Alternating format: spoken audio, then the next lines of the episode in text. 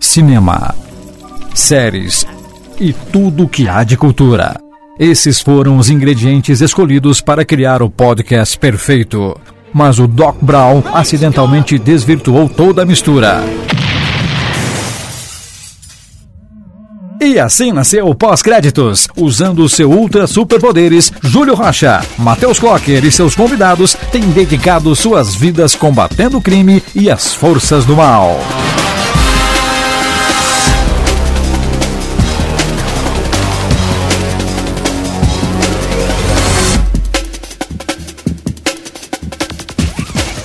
Bom dia, boa tarde, boa noite. Está começando mais um pós-créditos, como prometido na semana passada. Nós estamos aqui para falar sobre o ganhador do Oscar, o melhor filme de 2016, supostamente, de acordo com a academia. E voltando da geladeira, tá aqui o Matheus Clocker. Olá, olá, galera. Tudo bom? Tudo bom, Júlio? Como é que tá na geladeira? Tava ótimo, tá muito frio lá. E voltando da semana passada também, Daniel Martini, Buenas, chicos. Gustavo Panacione. Olá. E voltando lá do nosso podcast de expectativas para 2016, Felipe Armata. Sempre uma honra participar do pós-créditos. Exatamente. Esse time aqui de cinco jornalistas, né, para falar sobre esse filme maravilhoso que ganhou o filme exatamente por ser ganhou o prêmio, né, por ser um filme sobre ótimos jornalistas fazendo um ótimo trabalho. E vamos falar rapidinho, o que vocês acharam da premiação? Vocês acharam justo o Spotlight ganhar? Ó, eu acho que antes de tudo a gente tem que dizer que é uma surpresa, né? Uma surpresa, uma polêmica também, é contar com os comentários da Glória Pires. Ou a ausência deles, né, cara? Viu só? E o que, que foi aquilo, né?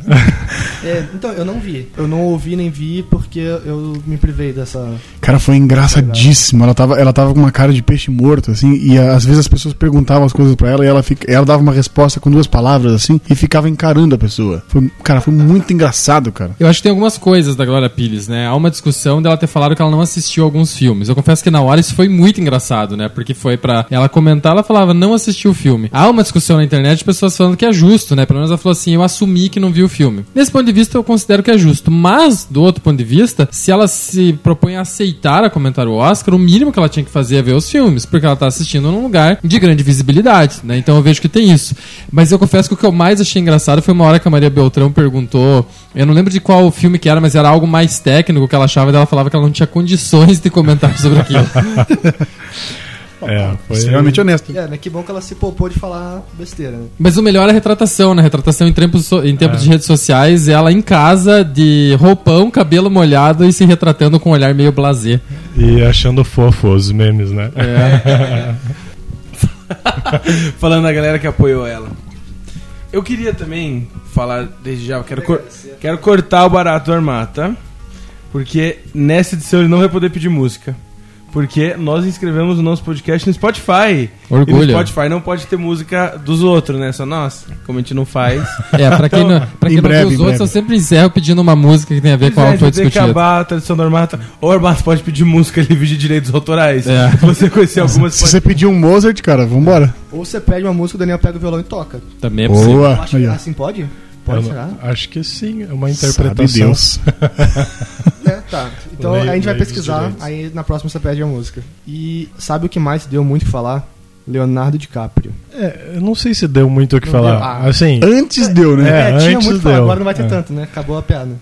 Mas sabe o que eu acho? Eu, eu, claro, todo mundo na expectativa do Leonardo DiCaprio ganhar. Eu confesso que tem um aluno meu do curso de publicidade que ele criou um evento desses que tem por todo mundo. Ele criou o evento de Curitiba, todos na Praça da Espanha, depois da. Foi ele que disse. do evento e ele foi no evento. Então, assim, eu, eu tava olhando o Facebook à noite e tava só ele na Praça da Espanha.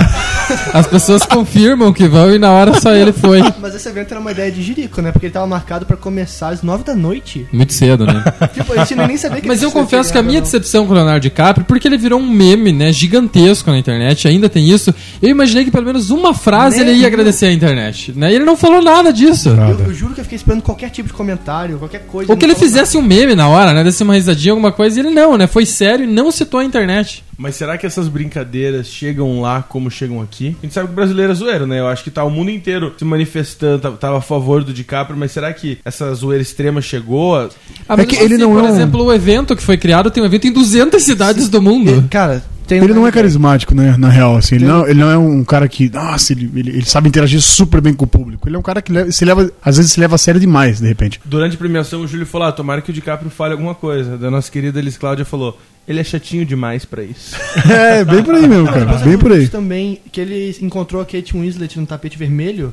Aí eles foram tirar uma foto juntos, os jornalistas lá colocando a maior panca pra eles fazerem alguma coisa legal. Nossa, ele não podia. Ele foi muito frio, né, ele não cara? podia ter sido mais sem graça, né? Mas Pois em é. compensação, não sei se foi de propósito ou não, tem uma foto que tá circulando muito, depois vocês podem colocar nos comentários do site, que ele fez o sinal que remete ao Titanic, não sei se vocês viram isso. Aham, estendendo Que é a mão, foto né? clássica, do, a imagem, né? A cena clássica do filme do Titanic, dele eh, estendendo a mão pra Kate Winslet. Ele repetiu essa cena, não sei se voluntariamente ou não, mas isso circulou A pós-Oscar. comparação, né? Eu Ah, vi essa foto. E rolou aquele meme também dele com a Lady Gaga, né? Ah, isso foi do Globo de Ouro, né?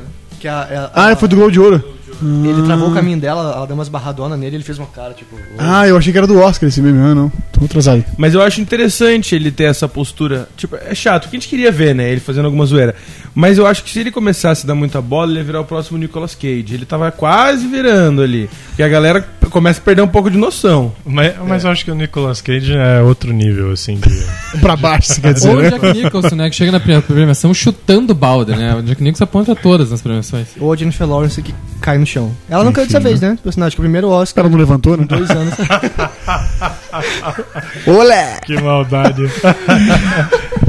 Não gostei dessa piada.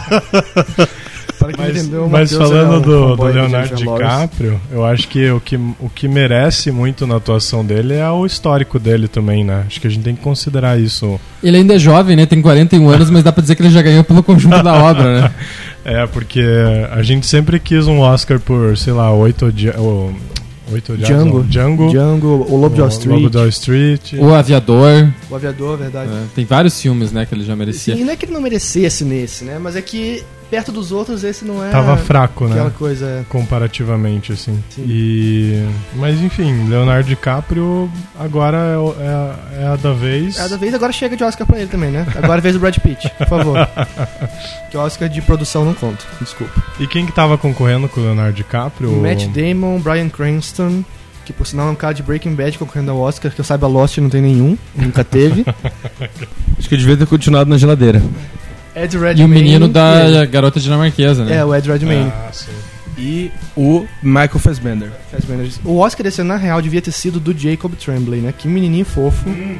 Devia ter sido pelo menos indicado, pra começar, né? Impressionante a atuação, né? E pelo menos a, a- quando ganhou a melhor atriz, ele tava ali do lado, parecia um pouco, mas não foi indicado. Fez um high five com ela. É. Não, o Pia é uma figura. Ele tava com umas meiazinhas do Star Wars e tal. Ele tava com uma botadora, abotoadeira, né? Millennium Falcon. Botadura? Dura, né? Dura, não sei. Abotoadeira. Eu não uso esses esquemas, né? Eu não sei muito vai vender no como site, gente. Abotoadeiras. Acho que outro assunto que a gente pode falar também é a apresentação do Chris, Chris Rock, né? Que vem em ótima hora. Ele foi escalado para ser o host. Logo em seguida estourou essa pegada que já estava desde o Oscar de 2015, do Oscar So White. E daí veio a Jada, o Will Smith, o Spike, Spike Lee, né? Todos com essa pegada do é, não, tem, não tem negros indicados. E o que, que vocês acham que o Chris Rock fez? Pra mim ele não fez muita coisa não. Ele ficou pisando em ovos ali e meio que mandou mal. Mas ao mesmo tempo, claro que a gente tem que ter todo respeito pela questão da diversidade e tudo mais, mas ao mesmo tempo me incomodou porque toda hora eles queriam bater nessa tecla, né? Parecia que a cada intervalo entre um prêmio e outro eles precisavam mostrar que eles estavam respeitando o negro. Inclusive tinha um assistente de palco negro também, né? Que conduzia as, as, as celebridades ali e tal. Eu achei bem desnecessário. Eu acho que é um- mais uma postura de ah, vocês reclamaram, então a gente vai colocar agora. É, até porque chegou uma hora que ele não tava mais fazendo sacadas legais, ele tava simplesmente falando, ah, tinha que ter um negro aqui. né? Não era tipo algo genial, um super comentário bom, né? Era só tipo pra lembrar, ah, a gente tá falando disso hoje, tá? E foi mais. E a gente notou mais porque ele é um cara inteligente. Ele tem um, um humor inteligente. Quando o humor não tava lá, né? Sagazmente, a gente. Putz, deixou a desejar, né, cara? Mas fora isso, eu acho que ele não passou do ponto, né? Às vezes tem algumas apresentações de Oscar que o apresentador quer aparecer mais que qualquer coisa. né? Ele fez o papel dele, né? Há um pouco dessa overdose ali quando fala da questão do negro, mas funcionou, né? Sim. Agora, uma, um detalhe sobre isso é aquele quadro que eles incluíram com o Jack Black no meio, um Eu achei muito bom aquilo. 30 segundos. Pelo menos foi rápido, né? Eu achei, Mas eu achei uma Pelo piada muito foi 30 boa. mas, mas eu não sei se chegou a ser meio ofensivo em algum ponto, talvez. É Será que aquela não? parada É o papel do humor, né, cara? Passa aquele, aquela linha, assim, que é muito É, fácil né? de você É. Sabe, depende muito de quem que tá observando. É. Eu acho que só, o- só o humor consegue navegar ali, né, cara, nessa, na- no limite das Eu coisas, né, gostei cara? muito do Perdido em Marte com o astronauta negro. Sensacional. Aquelas montagens foram muito boas, ótimo. cara. Nossa. É, eu acho que, eu não sei o que tá virando, mas nos últimos anos, essa questão do- de ser host do Oscar tá muito tenso, né? Porque Neil Patrick Harris ano passado foi detonado também, desse ano Chris Rock. A gente tava conversando, eu acho que quem não foi, quem não foi detonado ultimamente foi a Ellen só, DeGeneres. Que a Mas galera ela foi amou, muito classuda. Ela fez a super selfie e tal, mas também ficou no lugar comum ali, né? É, Eu não acho que a galera fala muito dela por causa da selfie. Eu, é, tipo, foi legal a apresentação, mas, Mas eu foi no acho momento que... certo também, né? Porque Foi, era quando tava exato. estourando a selfie, até hoje virou algo marcado Uma- pra história mas do foi Oscar. uma jogada de marketing, Foi. né? Não, Claro. muito bem nisso. Mas Sam- Sam- não, produto, produto falando, né? O, o- a- acho que era a Samsung, né? Que tava Uhum. coordenando ali, ó. Ah, mas não foi só selfie. Lembra que ela pediu pizza, tava todo mundo comendo pizza na mão. Foi bem legal, assim. Ela deu uma interagida legal com a plateia e ao mesmo tempo, tipo, ela não ficou só nessas piadinhas chatas, ela fez umas coisas mais dinâmicas, não sei. Mas nessa Funcionou. linha tem uma coisa que ninguém fala e que é sensacional nesse Oscar, que é o Oscar do o Oscar, o urso do regresso aparecendo no meio do Oscar. muito bom, cara. Isso foi gênio. Muito bom. Batendo né? palma lá. não, bacana. Acho que teve, tiveram inserções interessantes. É, não, foi um ali. ótimo. Eu gostei muito de assistir. essa O cerimônia. BB-8, o Os, C-3PO. tr- os três androidezinhos, é, né? Foi ótimo. E Bacana. eu acho que antes de falar do Spotlight, então, só a última questão legal de falar é que Mad Max levou muita coisa, né? Apavorou, cara. Passou o rodo. Eu lembro do podcast anterior que eu ouvi o Daniel Martini falando que esperava muito pelo Mad Max, mas realmente passou o rodo, principalmente nas categorias técnicas, né? E eu considero extremamente justo. Justíssimo, justíssimo. Eu acho que ele só podia ter levado mais umzinho ali de melhor diretor, que eu Nossa. eu Sério, também, cara. Eu juro, eu tava torcendo muito pelo George Miller. Era o, o que eu mais queria ganhar. assim. Não, mas o regresso tinha que levar alguma coisa aí. Mas ele já tinha levado fotografia, Não, de carro, mas aí né? é eu técnico entendo, demais, né? Mas... É legal, pelo menos, que manteve, cara, ter terceiro ano consecutivo com o mexicano indicado a melhor diretor, né? Isso é bem legal. Loucura, né, cara? Ele é o cara do momento, né? Talvez Indicado esteja não. é. Vencedor. É, indicado e Vencedor, vencedor, é. exatamente. Talvez ele esteja começando a diminuir porque já não ganhou com o melhor filme, mas ele tá E- bombando, e- né? É, e não só o melhor, fi- o melhor diretor, mas a melhor fotografia Melhor- é, também, né? Ter Ah, três seguidos o mesmo cara, por sinal, isso. né? Aham. Manuel Lubezki, esse cara é um monstro, né? Agora, Cara, eu acho que ele vai virar um daqueles caras que você não espera. Você espera o próximo filme dele, não importa quem é o diretor, quem é o roteirista, né? Opa, mais um filme Lubezki ali na, di- na direção de fotografia, tô lá. Mas sabe que eu fiquei. eh, Eu fiquei meio doído pelo, pelo cara do Sicário, que é um britânico que já foi. É o Dickens, né? Dickens? Não. Eu acho que é. É um britânico que já. Cara, ele tem dezenas de indicações, já ganhou alguns Oscars e tal. E ele fez um trabalho espetacular e por, por algum motivo a academia não olhou pro Sicário, cara. Eu, tipo, eu ignoraram, achei, cara. sinceramente, que Sicário ia levar a melhor trilha sonora. Eu- achei a trilha sonora excepcional, mas não, não foi em nenhum momento. É, não foi mencionado, né? é. O Morricone mereceu também, né? Ó, fofíssimo, Mas é cara. Morricone, né? É a figurinha carimbada do Oscar também.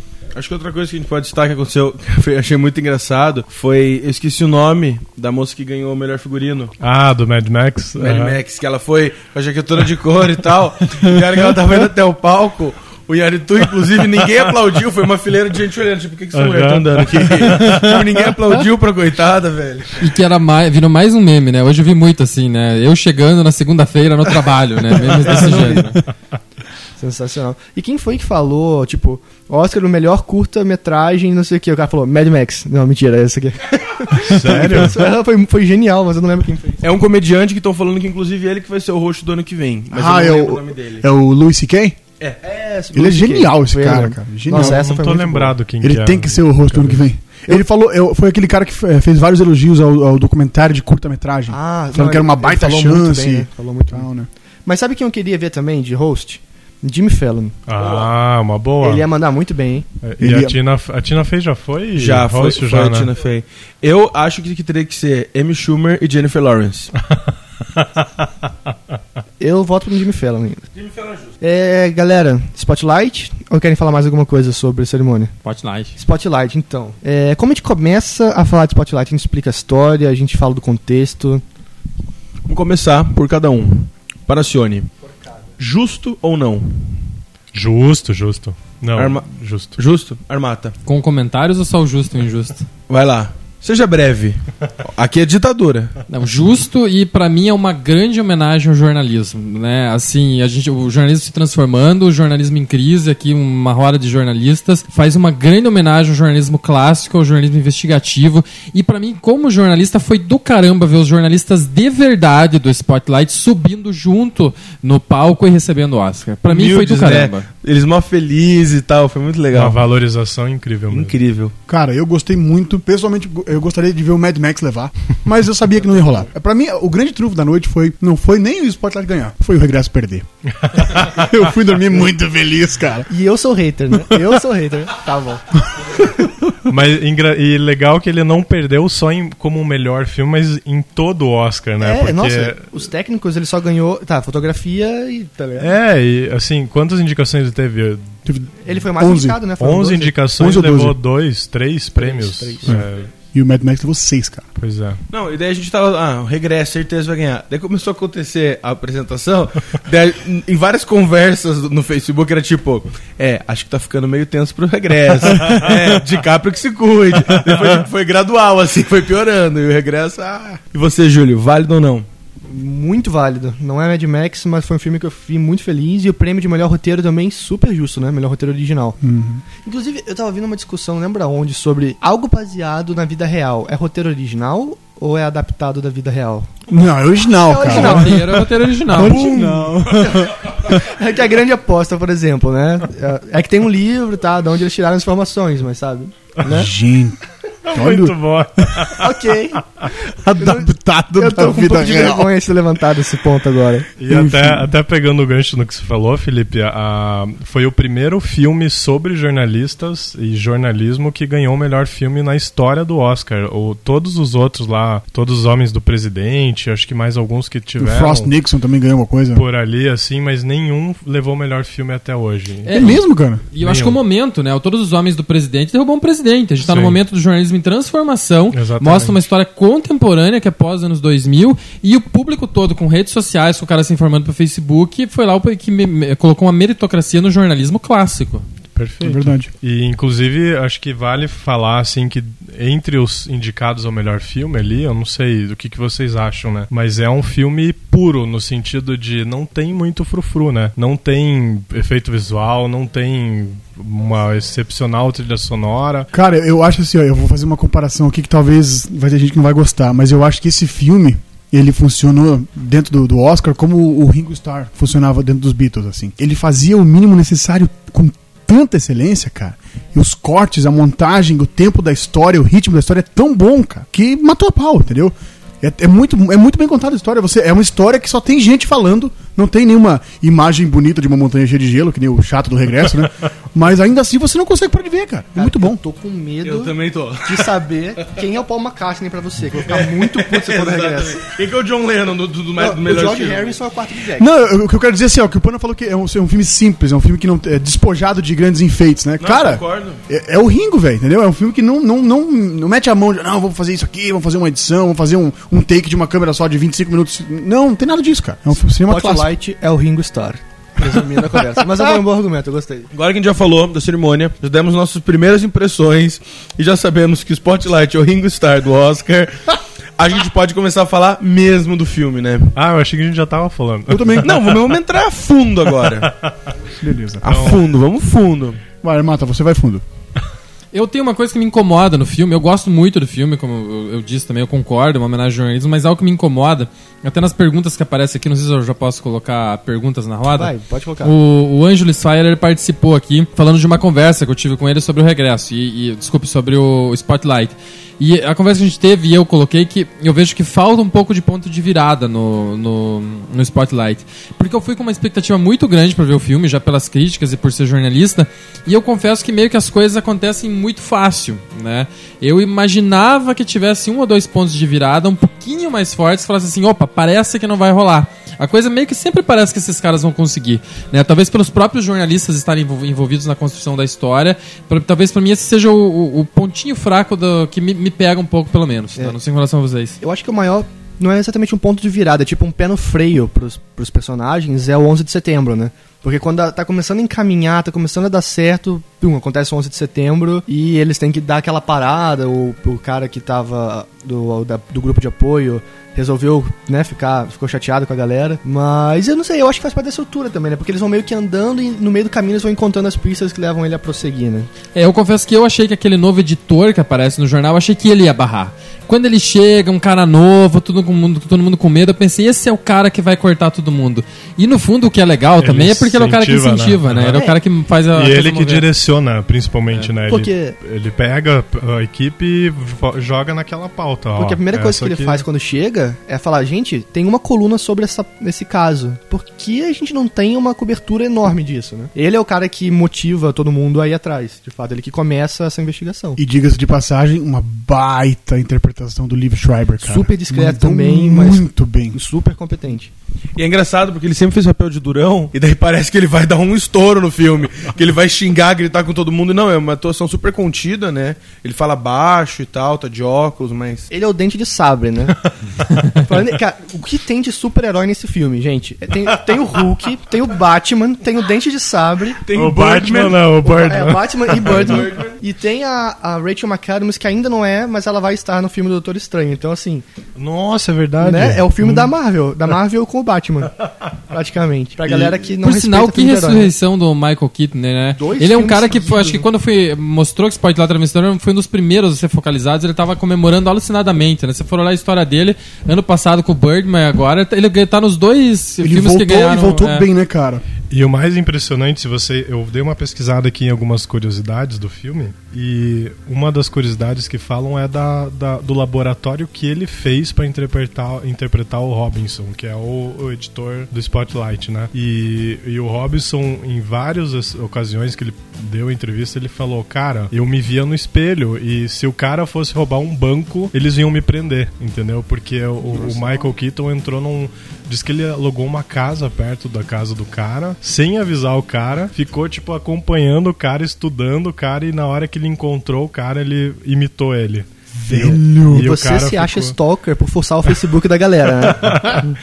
E é, de certa forma, um papel investigativo, se for fazer essa comparação com o filme, né? Com a- Fez com jus ao personagem. Exatamente. Cara, deixa eu jogar um negócio na roda ver se vocês concordam comigo. É, a impressão que eu tenho é que o objetivo dele, desse, desse pessoal, foi colocar o jornalismo investigativo como personagem. Porque ele tem, ele tem várias opções de criar heróis e vilões. Várias. Né? Ele podia colocar a Igreja Católica como vilão, ou determinado padre como vilão, ou determinada criança como vítima, e em nenhum momento isso acontece, cara. Você não vê a criança numa situação eh, de fragilidade, você não vê um padre com uma cara de malvado num take, tipo, eh, de baixo, assim, né? Aquela coisa opressora. Você não vê isso, cara. Você só vê o jornalismo investigativo em ação. E a coisa funcionando assim. E, Daniel, eu gostei que você tocou nesse ponto, porque inclusive eu ia falar pra gente começar a, a voltar ali no comecinho do filme pra falar em que momento o jornalismo estava, porque de fato ele começa naquela fase em que o jornalismo tá mudando, que a internet tá chegando, os jornais estão entrando em crise, tanto que esse novo editor, o Liv Schreiber, né, o Marty Baron, ele vem pra ele vem para trazer essa nova cara pro jornal. enxugar a redação, Tanto né? que a primeira coisa que a equipe do Spotlight fala- pergunta quando falam que ele vai chegar é: vai rolar demissão? Porque exatamente, Exatamente. é, é a, a diversidade que o jornalismo está enfrentando. De fato, é um, é o- esse é um dos vilões do filme.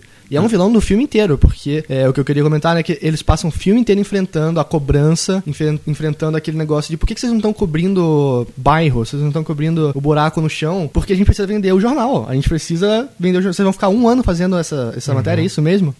E esse é E tem uma vilão. coisa de eles estarem é, cobrindo a própria história, né? Que em determinado momento eles descobrem que aquela história já tinha circulado pelo jornal, ninguém tinha dado bola e depois teve que ir uma equipe investigativa para descobrir aquilo. Isso, isso, por sinal, que é um pontinho de virada no filme, quando você descobre que, na verdade, o próprio Walter Robinson, o, o editor é, do, do, do- do Spotlight, tinha recebido essas informações e, Não deu bola. e- e não deu bola, exato. Aí quando você descobre que, quando ele cai a ficha, putz, fui eu o cara que deixei isso passar, né? É um momento dramático interessante. E, mas e eu concordo com o Daniel do jornalismo ser um personagem. Pra mim, o filme todo é o jornalismo andando. Aquilo é o jornalismo, né? A dificuldade que você tem de conseguir uma entrevista, a dificuldade que você tem de conseguir um dado público, sendo público, e mesmo assim as pessoas não querem te passar informação. É os indos e a ida e vinda do jornalismo o tempo todo. E o Mark Ruffalo mandou muito bem nesse sentido, né, cara? Em vários mo- momentos você vê ele assim, cara, dando aqueles dribles assim na, na- no, tipo assim, na secretária de não sei quem, de um advogado lá e tal. Ele vai lá e entra na, na porta dentro do cara e consegue convencer o cara, dar um telefone de alguém. E é uma, é uma, uma luta diária pra qualquer jornalista de redação, né, cara? Até mesmo aquela história que é com, com o Mark Ruffalo, inclusive, que eles falam: ah, como é que a gente vai criticar a Igreja Católica, sendo que a maioria do nosso público de Boston é católico? Como é que eles vão comprar o jornal? Como que eles vão financiar? Então, são problemas que o jornalismo passa no dia a dia em qualquer lugar do mundo, né? E o Mark Ruffalo é gente como a gente, né? Que cara! Não parece que é um ator, velho. Parece que é. Ele é. Ele, e qualquer personagem ele passa isso.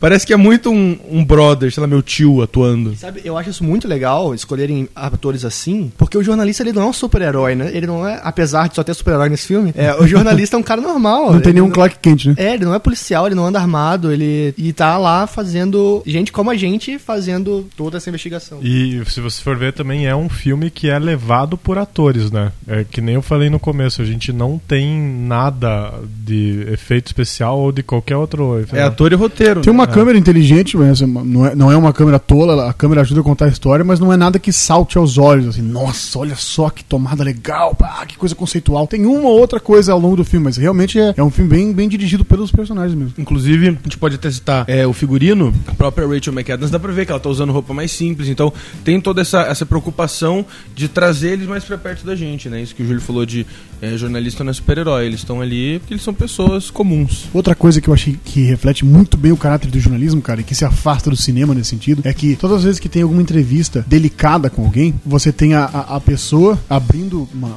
uma- um aspecto, uma parte da vida dela que é doloroso, assim, né? Assim, o abuso sexual, algum trauma, e o jornalista ouvindo, mas sem chorar, ou sem abraçar a pessoa, ou fazer aquele dramalhão, aquele momento em- emotivo do filme, assim. Não, cara, é um, é um cara executando o trabalho de jornalista, ouvindo a fonte. Mas eles sentem esse coletando- peso, né? É. Que é o que acontece. Você sente esse peso, você sente o Mark Ruffalo tendo que extravasar esse peso quando ele chega pro, pro editor dele, pro Walter, e fala: Cara, a gente precisa publicar isso logo. Está acontecendo, essas pessoas estão sofrendo, elas querem justiça. E o, e o editor. Que é uma das grandes cenas, É, né, é, cara? o- é a cena que passou no, no clipezinho dele, né? É. Só que o, e o Walter teve que ter a função de falar: não, cara, segura um pouco, a gente pode fazer algo muito maior sem te esperar. E ao mesmo Um sangue tempo frio, tem, né, tem olhar pra pessoa, mas tem olhar pros dados, que é muito bacana, né? Que é algo que tá muito em voga hoje de discussão e eles lá atrás já fizeram, né? Eu gosto muito quando eles descobrem que existe uma porcentagem de pedófilos no mundo, eles relacionam essa porcentagem de pedófilos com o número de padres, aí eles relacionam com os padres que foram é, afastados. Relocados. O número é quase o mesmo com a estatística que eles tinham e é um trabalho braçal gigantesco que o filme mostra que eles fizeram. Sabe, é uma delícia ver essa cena, que as coisas elas vão acontecendo de um jeitinho, vai dando tão certo. Quer dizer, é uma coisa horrível, mas tá dando tão certo, sabe, a investigação deles, que você vai ficando muito feliz, né, enquanto você vai. A gente, que- a gente que curte essa, essa coisa do jornal e tal. Da... Nossa, é muito legal assistir isso. Eu não sei se tá claro, mas nós somos em cinco aqui, são cinco jornalistas. não sei se a gente já falou aqui. Já falou e estamos frisando novamente. Estamos é, deixando claro, são cinco jornalistas aqui. É, a gente pode ir para um outro ponto, que é falar sobre as jornadas individuais. O que eu acho que os personagens eles não estão lá só, com, só fazendo um. Só mostrando realmente que existiram eles. Porque é, os três principais para mim, que são a Rachel McAdams, o Walter, o Ob, nossa, falar o nome dos personagens, né? A Sasha. Walter Robinson. O Walter Robinson e o Michael Rezendes, cada um tem uma função muito específica. Uhum. Porque o, a Rachel McAdams, ela é a pessoa que vai falar com as vítimas, principalmente. é, enquanto o Michael Rezendes é o cara que vai falar com o advogado, o Mitchell Gar Garabedian, que, que tá muito legal. Nossa, né? Stanley Tucci é mandou muito bem. Enquanto o Walter, o editor, é o cara que tá ali lidando com as pressões do pessoal de cima. E junto, né, meio junto com ele ali tá o editor novo, o Marty Baron. O que vocês acharam dessas três jornadas? Qual que é a mais interessante de se ver? Como que elas se juntam, sabe? Elas são diferentes, né, cara? Eu acho que a, a personagem da Rachel McAdams com o lance, acho que é da mãe dela, né, cat- católica, A a avó. avó, é igreja todo mundo, É, cara. que- Aquele, aquela crise eu achei super genial. Assim, porque realmente, assim, em algum momento, se uma investigação dentro da igreja católica, é claro que ia refletir na vida pessoal das pessoas, né? Imagina uma cidade super católica como é Boston, né, cara? Ah, se- o lance do Mark Ruffalo é mais pelo caminho da esposa dele, né? Da vida pessoal que. Isso, que ele, ele ignora que tem, né? Ele É, pois é, a gente nem vê pessoal. ela, né? Ela não aparece, aparece? Ah, não aparece. Tem, tem até uma cena que ele tá. Eu não lembro com quem ele tá conversando. Ah, o cara que joga golfe, um dos editores ali. E o cara fala assim: sabe, isso aqui é esporte, eu devia fazer também. Ele fala: ah, eu faço, eu corro. Ele fala: ah, você corre pro trabalho. é o cara que assim, vive pro trabalho. Não, ele tá falando com o editor, com o Robinson. Isso. A hora que ele chega no. Inclusive, a primeira metade inteira do filme, ela não mostra, mostra nenhuma hora os jornalistas em casa. É só eles ou no trabalho ou entrevista. Depois, do- agora que começa a segunda metade do filme é que começa a mostrar eles em casa, começa a citar que eles têm família, começa a mostrar a Rachel, a personagem da Rachel até na igreja, essas, essas paradas com a avó. Então, o, eh, o primeira metade do filme ele foca só em mostrar como que eles estão naquela, imersos naquela, naquele trabalho, né? Cara, uma- um dos, dos momentos que me deu o maior nó na garganta foi quando a. Eu esqueci o nome da, da personagem. Sasha Pfeiffer. Sasha. Quando a Sasha tá entrevistando um homossexual, eles estão caminhando assim. No parque, No- na e- frente da casa dele. Exatamente, cara, cara. E ele fala assim, cara, você pode imaginar a minha crise, né? Que eu tava descobrindo que eu era homossexual e aí eu havia sido molestado, e, mas eu sentia atração por homens, então. Cara, eu achei aquela. O jeito como ele colocou, aquela cena de Sabe nossa, que como essa cena, no meio, a- cara. essa cena acaba com eles parando, o cara começando a chorar e ele fala: É claro que tem um parquinho na frente da igreja, né? Porque eles estão andando na praça e tem um parquinho cheio de crianças na frente de uma igreja. Genial, né, cara? Não, aquilo, aquela cena foi genial. É, outra dessa que eu achei muito boa também foi quando o Mike tava conversando com um advogado que tinha levado uma vítima também, que era um cara crescido. E aí o cara começa a contar que é o pa- padre na casa dele abusava, não sei o que. Ele perguntou, e a sua mãe, o que, que ela fazia? Quando, o que ela fez quando descobriu? Ele falou, cara, ela fez biscoitos pra ele. Eu confesso que me arrepia muito, mas daí é pela vivência no jornalismo diário, é a hora que eles publicam o material, a hora que eles chegam na redação e aquele telefone, Telefone. não para. né? Aquilo é Todos os jornalistas trabalhando ali no Spotlight e mexendo com os dados que estão aparecendo e tudo mais, aquilo ali é uma resposta, né? É muito interessante. E quem é um pouquinho mais velho lembra, cara, da repercussão. Eu não sei se vocês, vocês lembram disso. Quando rolou essa investigação, eu ouvi falar dessa de Boston por causa das outras que estavam rolando mundo afora, inclusive aqui no Brasil. assim. Tem- teve várias investigações que foram, né? que foram desencadeadas por aquela lá, assim, sabe? Cara, a gente. Pô, eu lembro da minha, de ser meio, meio jovem, assim, e, e ouvi falar disso, cara. E o que marca também é os créditos finais, eles mostrando a relação de casos no E é mundo. muita cidade, é muito nome naqueles créditos finais. é- Sério, é, muito, é muita cidade. Meu Deus do céu. É Eu tinha que alugar o DVD, sei lá, e, e, e ir pausando pra ler, Pra cara. poder notar, né? Eu só É. consegui pegar um no Brasil, você fala que tem mais, né? Tem três, eu vi Tem- Mariana. é, eu vi lembro umas de ver Mariana, agora eu lembro de ver os quatro, outros. Pri- Principalmente em cidade de interior, assim, nada. né, Que é onde eles E conseguiam. O que eu achei interessante é porque o perso- tem um personagem que é o. Ele não aparece, só por voz, não lembro até quem é o ator que faz a voz agora. Ah, eu vi essa história. É, que, que é ele não foi acreditado no filme. É, teve um negócio desse, Aham. né? Mas ele tem uma fala que eu achei muito interessante. Esse ator é. O personagem é Richard Sipe, que ele é um psiquiatra, psicólogo, enfim, que estudava padres. Ele simplesmente. ah, sim, e- e que ele que dá as Que dicas ele que lá. dá os dados, né? Isso. Que é uma porcentagem de 16% do Isso. mundo. uma coisa E ele fala, cara, é tanto que eu já considero isso uma patologia, entendeu? É, é, um, é praticamente uma doença comum entre padres. Não é nem, sabe, um clubinho. É porque é, é tão fácil de acontecer, porque a igreja acaba, mesmo que, eu não diria intencionalmente, mas por causa desse sistema de tentar deixar, colocar panos Celibato, quentes e tal, uhum. celibato, ela acabava tornando isso conivente. Porque eles não podiam assumir que padres tinham relações com outros adultos que fossem, não podiam. Então imagina com crianças, né? Loucura, né, cara? E ele- eles falam, num determinado momento, alguém fala lá que, que o celibato é uma ilusão, né? Que na verdade, é, cerca de É, 50% dos É o padres. próprio Richard Sharp no telefone. Richard Sipe. Sipe. no telefone com o Mike Rezende, né? Ele fala: Cara, celibato é mais 50% dos padres que fazem Ignoram. sexo com outros adultos. E é, acho que 3, não sei quantos por cento dos padres É fazem seis- com, com, 6%. seis, com crianças. Loucura, né, cara? É, eu vi o filme agora, inclusive. Eu saí do trabalho às 7, tava assistindo o filme antes de vir pra cá. Então ele tá muito fresco na minha cabeça. E eu tava vendo, o Júlio tava dando uma estudada lá em casa, eu tava vendo o filme com os meus irmãos. Eu acho incrível, porque minha família é católica, né? Nós somos todos católicos. Eu acho incrível como o filme ele consegue tocar nesse assunto e não, consegue incomodar de fato, do tipo, tá incomodando a minha religião. Tipo, é um assunto que incomoda, mas ele não toca a minha religião, sabe como? Tipo, em nenhum momento eu fiquei tipo, nossa, toca eu não sou católico, tipo, praticante, fervoroso, mas nem meus irmãos, tipo, nossa, por que, que estão falando isso, sabe? Não chega a deixar revolta com a igreja, mas é, não parece que eles estão cutucando os ca- católicos e dá, deixa bem claro, a gente tá cri- é, criticando esses padres, a gente tá falando que isso existe, que isso é sujo. Eu acho que isso é um mérito muito grande do filme. Eu acho que não só do filme, como da própria série de reportagem, né? Acho que eles conseguiram manter muito bem a, a distância, assim, e, e não o sensacionalismo que, que, que, de certa forma, a gente vê por aí. Tanto né? que a reação oficial da Igreja Católica foi positiva. É, a Rádio do Vaticano, é, a declaração que foi dada por ele sobre o filme, eu, tenho, eu tô com uma cola aqui na mão, ela falou que, a- que o filme ajudou, a, ao- não, não o filme no caso, né? A reportagem na época e agora por ser mostrado no filme, ajudou a igreja a aceitar que esse pecado aconteceu e admitir publicamente que é algo que precisava acontecer, porque não o toda essa, essa coisa enorme aconteceu porque a igreja não tinha como assumir, ela não podia. Aí se assumiram pra ela, então beleza, agora vamos lidar com essa porcaria, né? Em compensação, no Oscar, eles foram com o pé no peito e no discurso de premiação falaram direcionadamente pro Papa Francisco que havia problemas e que ele deveria se manifestar com relação a isso. Eu achei Inclusive, aquilo o- sensacional, cara. Inclusive o Papa João Paulo II, na época, que tirou o, o arcebispo lá, o principal responsável por acobertar as- a- os casos, Não, é, ele, e levou pra Roma, né? né? O cara disse que deu uma sumida, assim, disse que tá... pelo- É, o problema é que ele foi pra Roma, né? Ele- E ele Pois é. acabou ocupando um cargo mais alto. né? Mais Caiu alto, pra né? cima. Ele saiu de Boston e foi pra Roma. É, o filme prova que isso não acontece só em Boston, né? Acontece no mundo inteiro. Mas é, é muito engraçado, porque eu assisto uma, uma série da Showtime, inclusive, chamada Ray Donovan, que é também com o Liv Schneider, Schneider, Schreiber, whatever. É com, com o ator que faz o Marty. E tem esse tema também. O ator, inclusive, que o, o, o Liv, ele, é, ele sofreu assédio sexual de padres. E é em Boston que se passa. O- Mas Então- o, o personagem dele ou ele? O personagem. Ah, tá. Personagem do Liv, nessa série Ray Donovan, ele sofreu abuso em Boston, a série se passa uma parte em Boston, é por padres. Então, é, é tão comum isso assim em Boston. Você foi pra Boston já, né, Dani? Acho por isso que eu tô olhando pra você enquanto fala. Eu acho que é por causa do catolicismo, né? Tem, é, foi uma influência irlandesa muito grande lá no, no, no estado de, de, é, Massachusetts, né? Então eu acho que é por isso que tem tanta igreja católica, por isso que o público é tão católico e por isso que o problema é mais agudo lá, né? Acho que tem mais protestante é, em Nova York, por exemplo, aí tem- não é tão Ainda mais sério considerando que é uma patologia, né? Então um lugar cheio de padre vai estar cheio de. Exatamente, cara.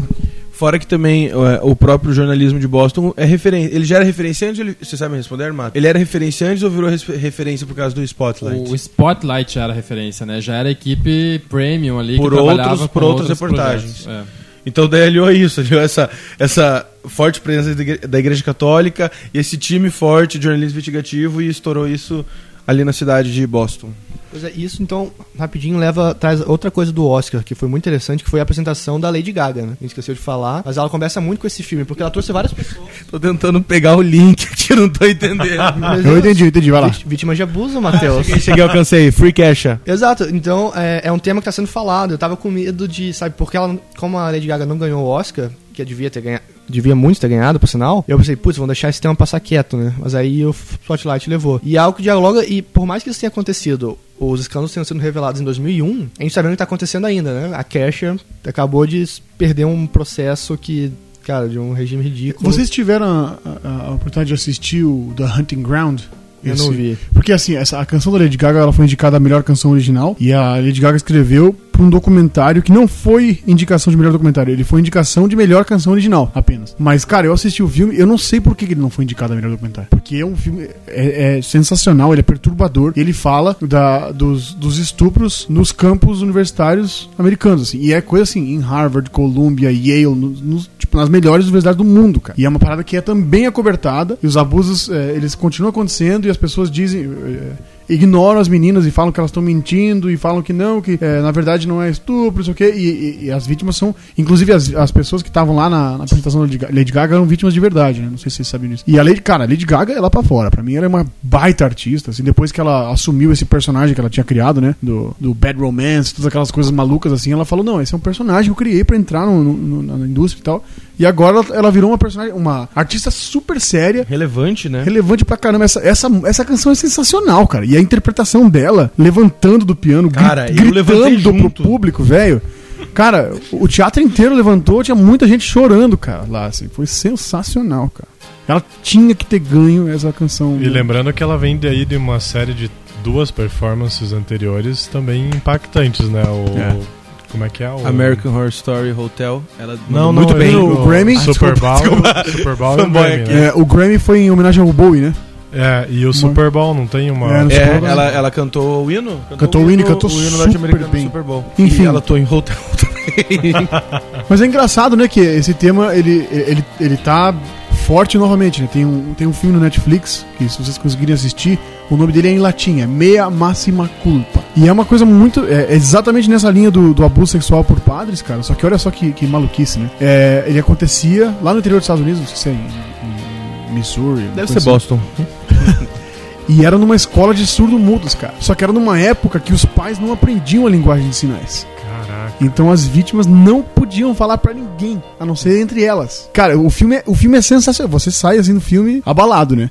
Porque o filme é um filme de entrevistas com essas pessoas de microfone ligado, assim. Então eles estão falando por, por sinais, mas a voz deles, aquela voz ininteligível, ela tá. Ela rola junto, assim, sabe? E é uma entrevista com os sem voz, assim. Cara, o filme é lindo. É sensacional. É um pouquinho mais antigo já, mas é muito bom. Todos Morta. esses casos são assim. É como juntar tudo isso, né? São grandes instituições silenciando pessoas pequenas que estão sofrendo. E eu acho que isso é que o filme mostra muito bem e de uma forma muito boa. E não é. eh, Daí tem um detalhe super importante do filme também, que é um, acho que é um dos pontos de virada, talvez, ou um pequeno ponto de A virada. gente cismou com ponto de virada por causa da mata, né? É. A gente ia ficar procurando ponto de virada. ponto de tô virada. pensando neles, mas é o cara, o advogado que tratava com as vítimas e que oferecia acordos pequenos com as vítimas, mas levava um dinheiro por fora, né? E nisso por ele fora. acabava protegendo a igreja. Ah, Exatamente. E, e aí a gente vai descobrindo outros vilões que e aí eu acho que aquela aquela intenção maior da igreja católica ela se dissipa com,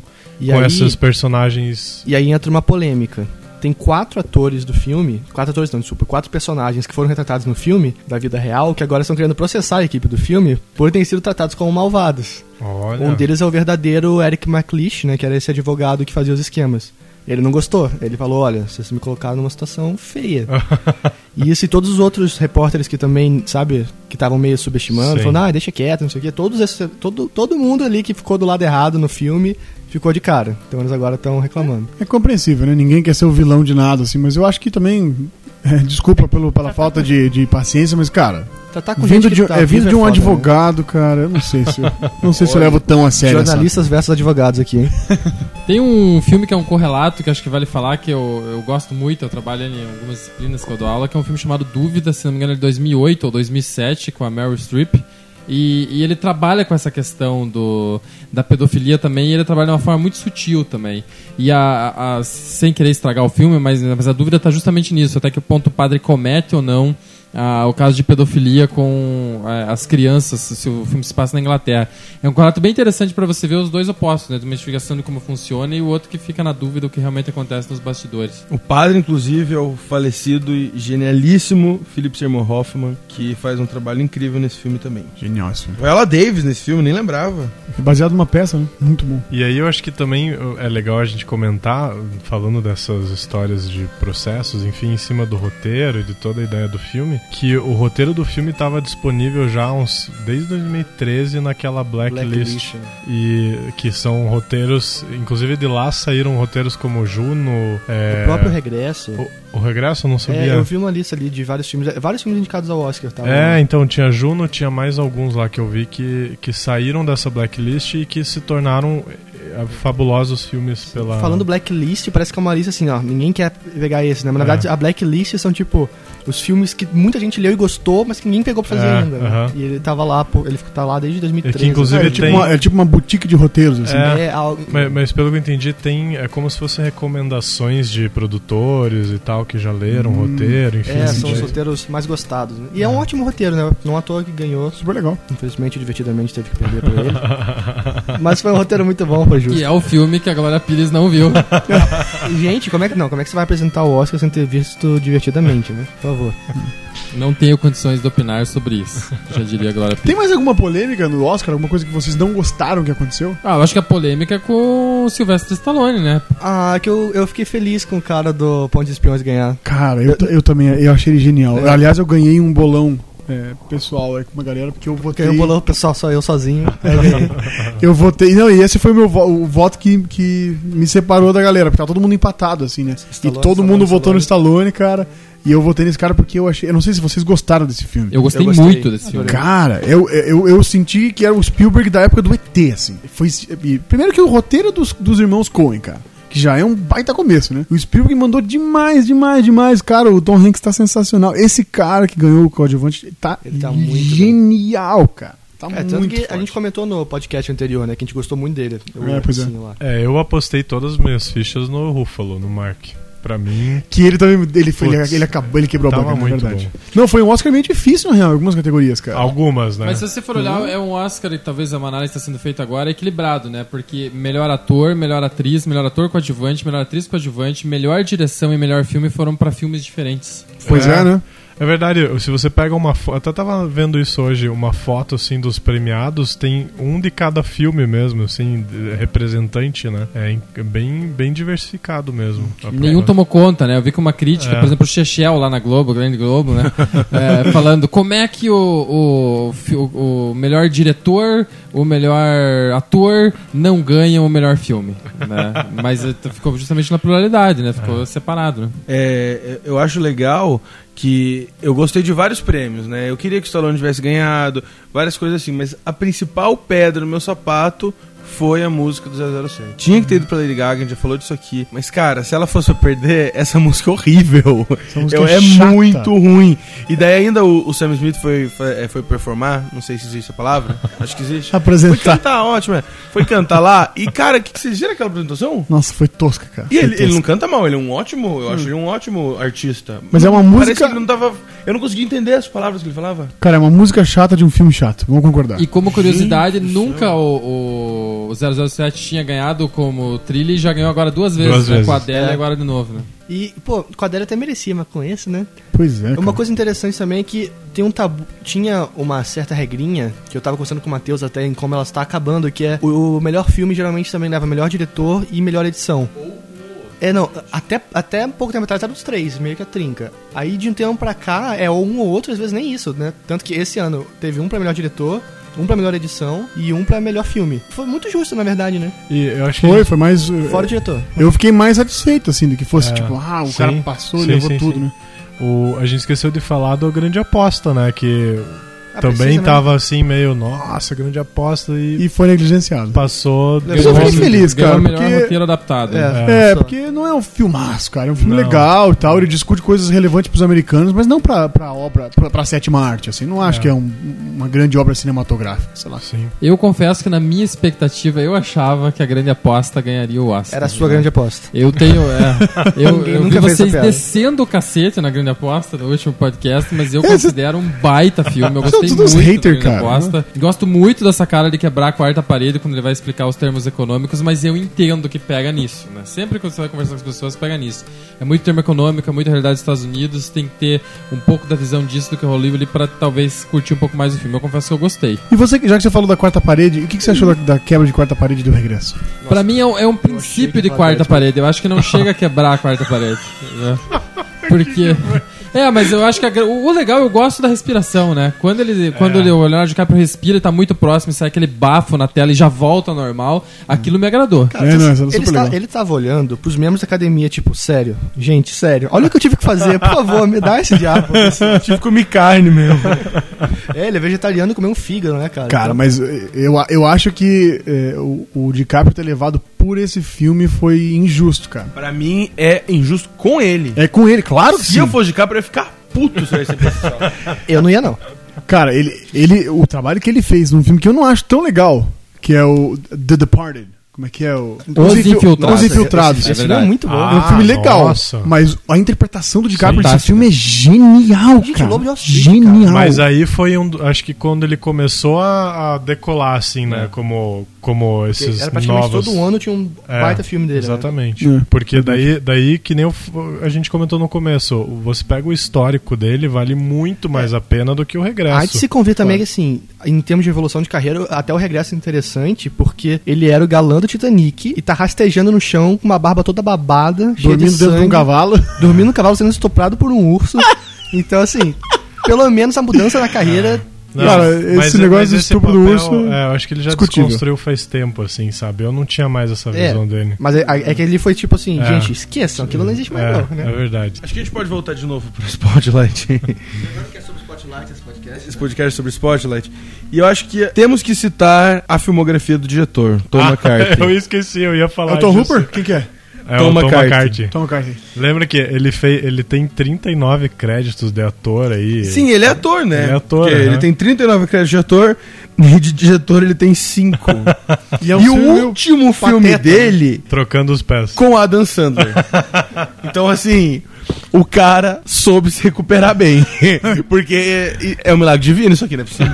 É, levanta, sacode a poeira, dá a volta por cima, cara. Nossa, isso foi bonito, hein? Eu tenho uma teoria de que quando as pessoas saem da comédia, dessa comédia escrachada, pra fazer um negócio sério, é porque elas têm um bom motivo pra isso. O meu exemplo principal é o Steve Carell, sabe? Tipo, ele, Olha, sim. e ele, esse cara deve, pode ser um outro. Ele só fazia papel bobo em filme do Adam Sandler. O último filme dele era da Adam Sandler. Ele falou: Não, calma, eu tenho, eu tenho algo bom pra fazer. Eu vou pegar aquele filme na blacklist ali. Que É. por sinal acho que foi ele que escreveu o roteiro, não tenho certeza. Foi ele com o o outro carinha ali, que eu não sei o nome. Isso. E falou: Eu vou pegar esse filme que eu escrevi aqui, vamos fazer ele ficar massa e vamos parar de fazer filme com a Adam Sandler. Mas tem um ponto, eu tô pesquisando aqui agora também na biografia dele, que é muito interessante. Ele foi indicado ao Oscar em 2010 por melhor roteiro original com Up.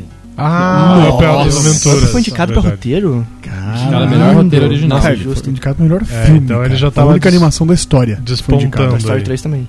Uou. Melhor filme? Cadê seu Deus agora? Mas foi depois de Up, né? Então até Up era o, o único. É, não, até é, o Up foi o primeiro. Mas Cara, eu não sabia que, né? que legal isso ele descobriu. É, Agora também, eu não sabia. Ele foi indicado ao melhor roteirinho. Ah, então ele é, ele é um excelente roteirista, cara. Não é só, não é um excelente diretor. Não, porque O a jornalismo falou, conta histórias e premiou um cara que sabe contar uma história no cinema.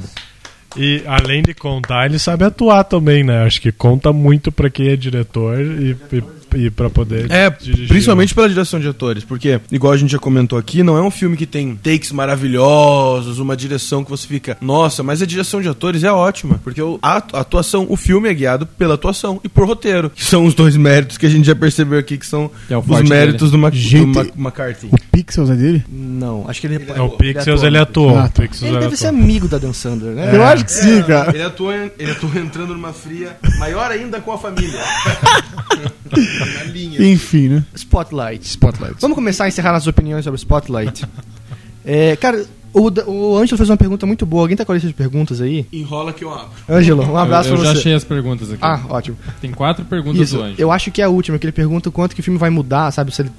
Lê aí, lê aí. Ah, Na 3, na verdade, ele pergunta qual o legado que Spotlight deixa para as próximas produções. Ele fala que ao ver dele o foco é todo na história, ele fala que tem muito cuidado com o roteiro e com as atuações.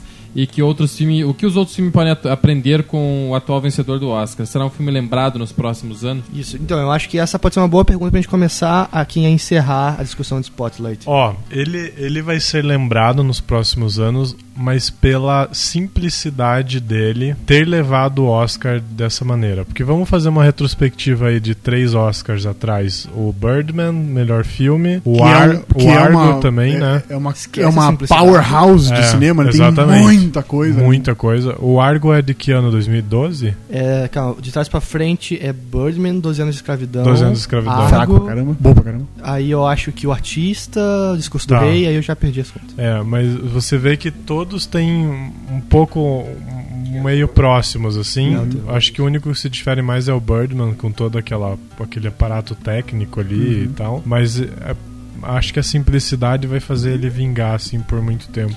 Eu acho que sim, cara. Eu acho que com certeza vai ser um filme que não vai é, vai estar presente em qualquer aula de jornalismo investigativo daqui pra frente. Eu ia perguntar, o Matheus roubou minha ideia, leu meus pensamentos aqui. Eu ia perguntar, mata com o professor. Já vai começar a passar spotlight pros alunos ou não? Então, nessa questão do legado, pra mim, eu acho difícil dizer que legado que fica no cinema, se vai ser lembrado ou não, mas pra mim fica um legado pro jornalismo. Assim como todos os homens do presidente é usado até hoje no jornalismo, pra mim esse filme vai ser utilizado em aulas do jornalismo e eu confesso que numa disciplina que eu dou no primeiro ano, chamaram de Fundamentos do Jornalismo, o primeiro seminário que os alunos vão ter, eles vão assistir um filme chamado Spotlight. Massa. Olha, Legal. que legal, hein? E outra coisa que eu ia comentar também, eu esqueci. Então, enrolem. Esse não ficou legado nem pro podcast. Eu ia comentar, mas Cara, não vai tá, mais. tá né? batendo uma amnésia geral aqui, né, cara? Cara, esqueci completamente. Sabe qual é o problema? A gente ficou acordado até tarde vendo o Oscar. Aí todo mundo foi pra casa, foi trabalhar, acordou cedo e tal. Aí agora a gente se reúne às meia-noite. Ah, lembrei dia. o que eu ia Aí, boa, enrolei bem. Agora você sabe enrolar, né? É, eu ia comentar o seguinte, que é um filme de 2016 sobre uma história que passou lá em 2001. O, a série de reportagens ganhou o Pulitzer em 2003. O Pulitzer é o maior prêmio de jornalismo do mundo, né? São 13 anos de diferença. É um mundo de diferença nessa, nessa crise que a gente vive hoje no jornalismo, tecnologia, enfim, que a gente está vivendo. Mas a essência do jornalismo não muda, né? Se a gente for traçar um paralelo, um panorama ali, é, eu não sei se o Spotlight deixa um legado pro jornalismo nesse sentido de que, gente, vamos parar um pouco, respirar. O que que tá dando dando certo, o que, que deu certo, sabe? Porque o Spotlight é, é uma divisão do, do Boston, acho que de 1970 começou. Não, Acho que É por por aí. aí. foi, é um, um super antigo, né? A proposta deles. E vingou até muito tempo, né? Sabe, um ponto que o Armata tocou sobre eles chegarem na redação depois de publicar e a redação tá vazia com o telefone tocando, mostra que às vezes talvez o retorno que você queira não é exatamente no dinheiro rápido, É. você quer o retorno da cara naquele telefone tocando, pra pessoa denunciar que a situação que passou, pra falar que cara, essa reportagem mudou minha vida, me ajudou a né, ter coragem pra falar. E querendo ou não, são 13 anos que a discussão é a mesma, sabe? É, é o mesmo editor-chefe chegando e pensando, gente, a gente precisa vender jornal, a gente precisa de uma história, a gente precisa disso. Não muda. Ah, Por mais que a tecnologia esteja bem forte hoje, é, a essência é a mesma, tanto no fazer jornalismo quanto no discutir jornalismo, né? Queria saber aqui, é, fato, na vida real, qual que foi a repercussão de verdade disso quando foi publicada a matéria? Eu, eu tenho Eu uma 10 relação anos. mais ou menos como a do Daniel. Eu lembro meio por cima, mas eu lembro que teve, foi muito forte nos Estados Unidos e eu vejo que gerou uma discussão em outros lugares. Se você pegar a própria mídia brasileira da época, teve muita discussão de casos de pedofilia é, com padres. Houve uma grande discussão na época. é, gerou um debate público em torno disso. Eu acho que isso é É, importante. se eu não me engano, foram 200 matérias, alguma coisa assim, publicadas, obviamente de vários aspectos. Eles, por causa dessa denúncia, várias outras cidades ao redor do mundo, igual eles contam ali no final dos créditos, tiveram os escândalos revelados. Então, assim, é uma repercussão bem grande, né? E ganhou um filme 10 anos depois. Então, Vou fazer uma pergunta meio polêmica pra vocês, cara. Eu tava refletindo aí quando, eh, eh, durante o dia de hoje, né? Vocês acham, porque a academia ela, é, ela tem uma tradição muito, muito judaizante, né? Ela adora filmes que, que falam sobre o holocausto judeu na Alemanha, ela gosta de, de, de, de, de, trajetórias épicas de judeus que dão a volta por cima e tal. o Tem- Marty Baron é judeu. Eles deixam isso bem claro no filme, por É, pois é. E tem várias, várias histórias relacionadas ao Oscar que o, o filme judeu, ou um personagem judeu, ou um documentário sobre os judeus, ou, sei lá, um filme estrangeiro que era sobre um judeu, ganhava o, o- o prêmio, assim. Esse ano, cara, o, filme, o prêmio de melhor filme foi para um filme que bate na igreja católica. E quem bate é um judeu. Vocês acham que isso teve algum tipo de peso dentro da decisão da academia? Sabe quando a galera fala que a academia tem um problema de diversidade? Então, não sei, né? Essa é daquelas coisas que sempre fica um ponto de interrogação na É, história, a gente né? não pode simplesmente dizer que sim, né? Porque o filme é muito bom. e Não é esse o único mérito dele, mas. Não, é, pois é, assim, é óbvio que não, não foi esse o motivo principal. Mas eu tenho a impressão de que esse pode ter sido um dos.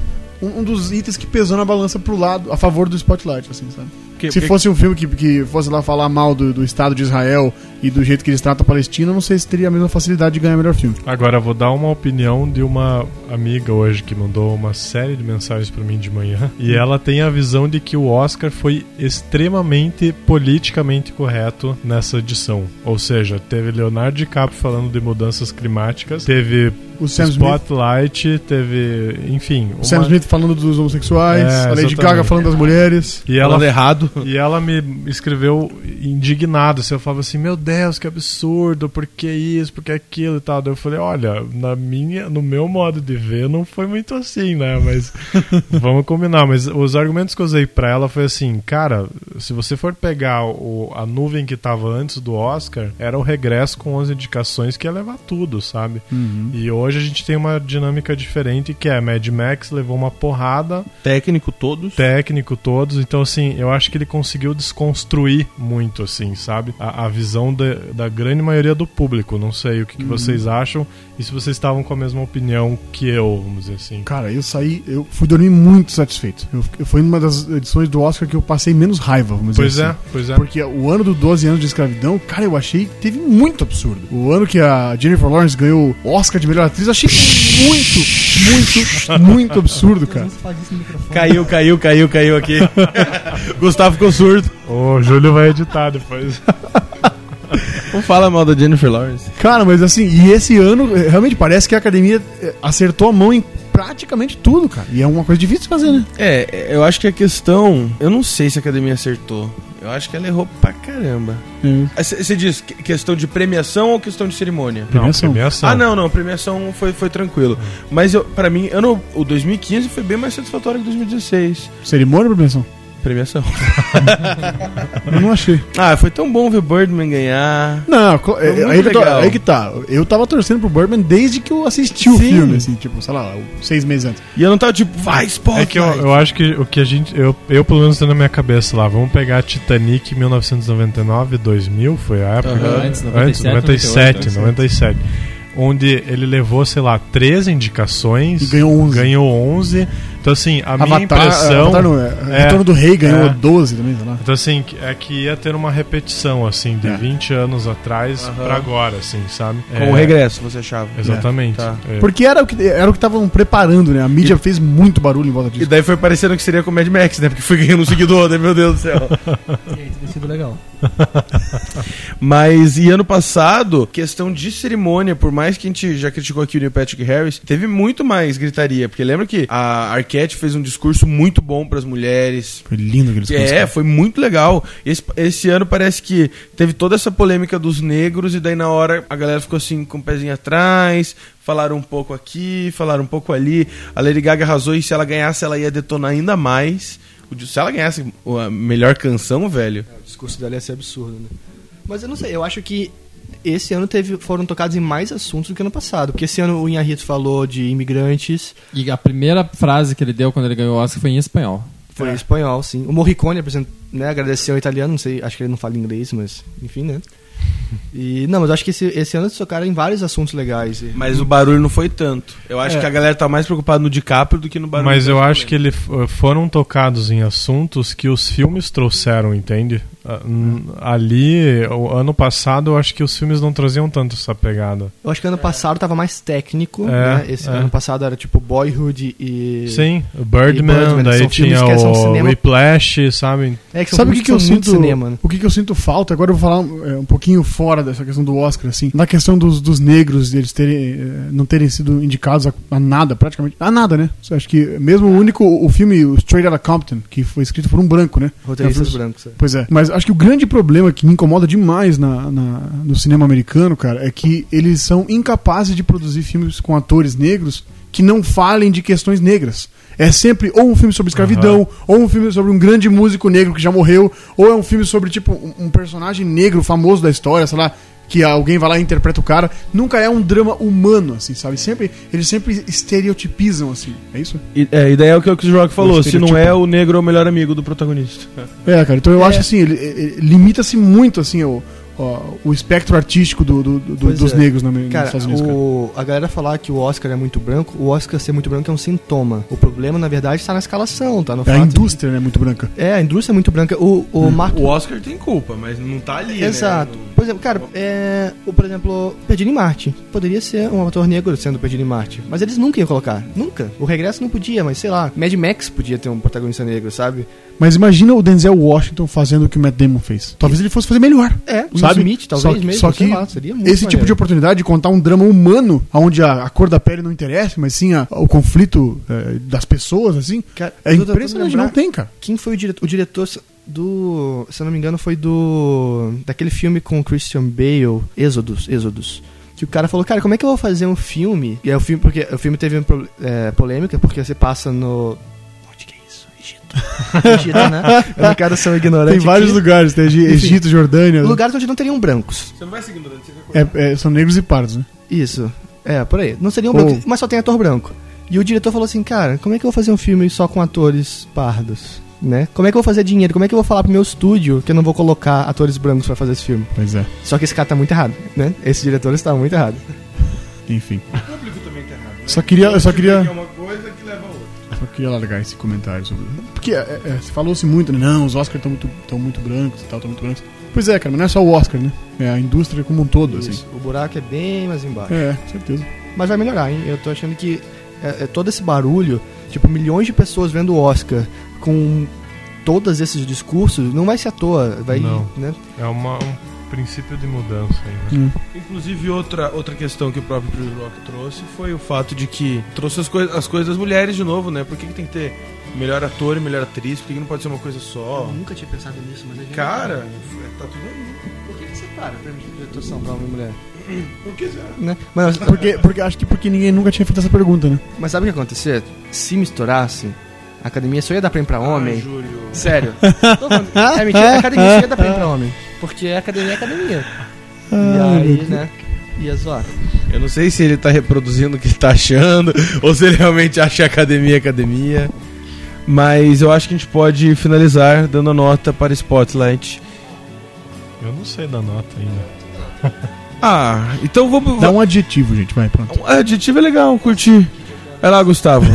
Não, por que, que sempre eu começo? Ah, porque você tá na minha frente. Tá É porque você é o cara mais inteligente da roda, cara. Ah, cara que. O Armato vai começar então, já que o Gus não quer. Pra mim, o, o, o, o que o Oscar faz é dar um carimbo pro Spotlight, que ele é fundamental, não só pro cinema, mas fundamental pro jornalismo. Então a palavra pra mim é fundamental. Eu acho que é importante por tudo que a gente discutiu. Eu vou terminar, já que eu não posso pedir música, como eu sempre faço, eu vou terminar com o que eu comecei. Pra mim, é uma grande homenagem ao jornalismo. E eu acho muito legal que pessoas não jornalistas deram essa homenagem ao jornalismo, ao jornalismo que pode ser feito. Pra mim, nesse sentido, vale mais do que primazia da técnica, do que primazia de outras coisas. Eu acho que isso é o grande ponto do Spotlight pra mim. Recomenda? Recomendo. Daniel. Spotlight é um filme elegante, cara. Não é um filme que tem atuações eh, assim exageradas, não é um filme que tem momentos extremamente dramáticos, é um, é um filme muito contido, muito bem comportado e que ainda assim, usando números, uma pessoa fala um número, a outra fala outra e aquilo, cara, aquilo te, te comove assim. Então é um filme comportado de uma elegância assim extrema. Os dois devem estar tipo, quem que vai ser o próximo? que adjetivo eu vou usar? Eu vou chamar o Júlio porque o Gustavo não quis ser o primeiro, agora ser o último. Vai, Júlio. Não sei se vocês repararam que eu e o Matheus a gente nunca consegue falar ao mesmo tempo e tem um barulho quando passa de um pro outro, é porque a gente tá com o microfone só, tá? Sem teorias da conspiração, nós somos duas pessoas diferentes. É, né? Então, a minha palavra, como não poderia ser diferente, vai ser um trocadilho infame, mas muito verdadeiro. E eu não vou explicar nada, só vou falar a palavra. Spotlight é um filme iluminado. Oh, Ah, muito boa. Muito boa. que Recomenda então? inspiração. Ele fez joia. Gus. Eu vou falar que o filme, é, eu até já tinha anotado aqui umas palavras chaves assim, mas é, ele, para mim ele é socialmente responsável. É, ele, enfim, escancara uma série de coisas que a gente precisa começar a pensar aí. Já devia estar pensando faz muito tempo. Com certeza. Vou falar minha palavra eu acho que é um filme. hum, é um filme cativante. É um filme simples, tem uma história legal e que te prende fácil, assim. E é legal porque é um filme que você não precisa ter conhecimentos. Não é igual a Grande Aposta, que é um filme de economia que você precisa ter é, conhecimentos de economia pra entender. O Spotlight é um filme de jornalista que você não precisa ter. É, com- Precisa ser jornalista. não precisa ser jornalista pra compreender, você consegue compreender fácil, e aquilo mexe com você, aquilo faz você pensar, e essa é a função do jornalismo. E o que, que a Glória Pires achou do Spotlight? Alguém lembra? Não lembro o que Prefiro- ela falou. ela falou que prefiro não comentar. Não, ela falou alguma coisa do tipo. É, Eu achei que fosse regresso, sei é lá. acessível, ou não foi um negócio assim? Bacana. Vamos encerrar? Eu Vamos queria encerrar. encerrar fazendo uma frase inspirada em tudo que nós vimos da Glória Pires. Eu queria dizer que coisas que eu li aí, que quem comentou o Oscar só pode ter sido a Raquel, porque se fosse a Rutinha, jamais seria desse jeito. E era a Ruth querendo ferrar com É. aquela, uma coisa assim. E com essa frase sensacional, só me resta dizer: entrem no site www.postcredits.com.br, siga a gente nas redes sociais, curte no Facebook, tudo mais, tudo mais, tudo mais, baixa o podcast, ouve os outros, acha essa galera toda que tá aqui participando, que eu tô, eu tô apontando pra eles aqui, vocês não estão vendo, não sei Ó, porque eu tô ó, fazendo tá isso, vendo? Ó, ó. né? E sigam eles. Tchau, um grande abraço, gente. Tchau! Tchau, gente. Tchau.